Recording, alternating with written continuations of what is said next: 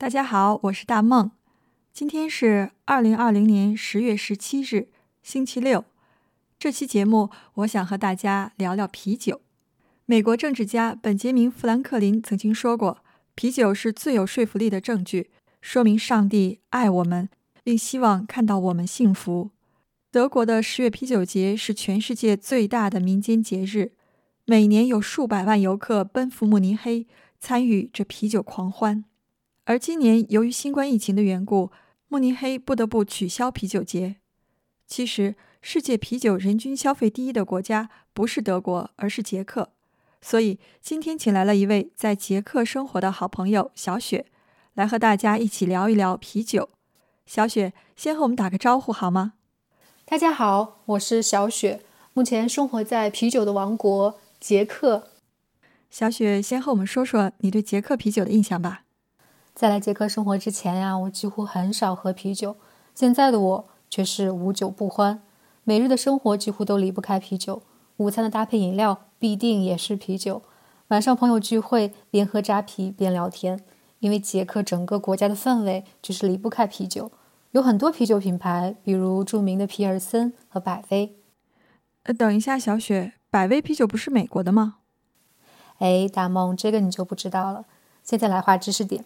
说起百威啤酒，它的始祖其实就在捷克。在捷克的中南部有一座百威小镇，捷克语叫做布杰约威采。大约在十三世纪的时候，就因为生产百威啤酒而闻名欧洲。百威的德文是 Budweiser，也就是捷克语的布杰约威采。其实就和咱们用产地命名啤酒一样，比如青岛啤酒。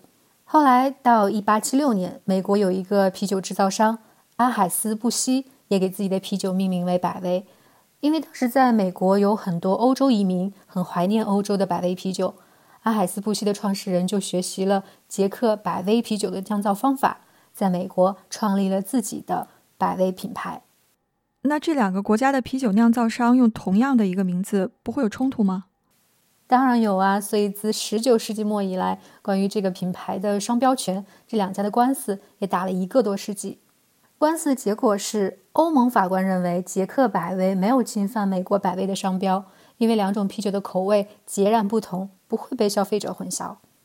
其实，美国的百威公司一直想要买下捷克的百威公司，但捷克人不愿意，因为百威是民族骄傲，算是捷克历史和文化中的一个重要符号，不是说买就能买。不是说买就能买啊！原来如此。你刚才还提到一个牌子叫皮尔森。在我们德国，其实也有个牌子叫皮尔森，它和捷克的有什么不一样吗？嗯，没有什么本质的不同，酿造方式都是一样的，属于下层发酵，也就是大家熟知的拉格啤酒。只不过德国的皮尔森啤酒口感要苦一些，而原产地捷克的皮尔森口味比较清淡。说起捷克啤酒，大家首先能想到的是皮尔森这个品牌。一八四二年，第一桶皮尔森啤酒诞生于捷克的皮尔森市。我曾经去过这个城市，啤酒厂现在是一个博物馆，里面能看到19世纪的啤酒生产线。我觉得最吸引人的就是在参观的最后，在一百多年前的酒窖里，游客可以亲自品尝从橡木桶中打出来的新鲜的未过滤的生啤，色泽金黄，非常爽口。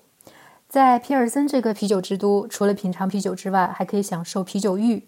大梦，你下次来，我强烈推荐你试一下。啤酒中含有丰富的维生素，对皮肤和发质都特别好。到时候我们可以一边在木桶里泡着温暖的啤酒浴，一边喝着金黄色扎啤，感慨着人生也不过如此啊！哎呀，我现在都想去了，真希望有机会去找你玩。在我们这个节目最后呢，要给大家带一个德语福利。今天我们一起和大家分享一则关于啤酒的笑话，怎么样？好呀，你来说德语，我翻译成中文。Ein Amerikaner, ein Holländer und ein Deutscher sitzen in der Kneipe. Der Amerikaner sagt zu dem Kenner, ich möchte eine Flasche Budweiser, den König aller Biere. Der Holländer sagt, gib mir eine Flasche Heineken, die mit echtem Quellwasser gebraut ist. Der Deutsche bestellt sich nur eine Cola. Die anderen beiden schauen ihn blöd an und fragen, warum er nur Cola bestellt. Der Deutsche sagt leise: Wenn er kein Bier trinkt, dann trinke ich auch keins. 一个美国人、一个荷兰人和一个德国人一起去酒吧。美国人对服务员说：“我要一瓶啤酒之王百威。”荷兰人说：“给我一瓶用真正泉水酿制的喜力。”德国人则说：“我要一听可乐。”其他人不解地望着他，问他为什么只点了可乐。德国人悠悠地说：“既然你们都不喝啤酒，我也就不喝了。”谢谢小雪的分享，今天的节目就到这里。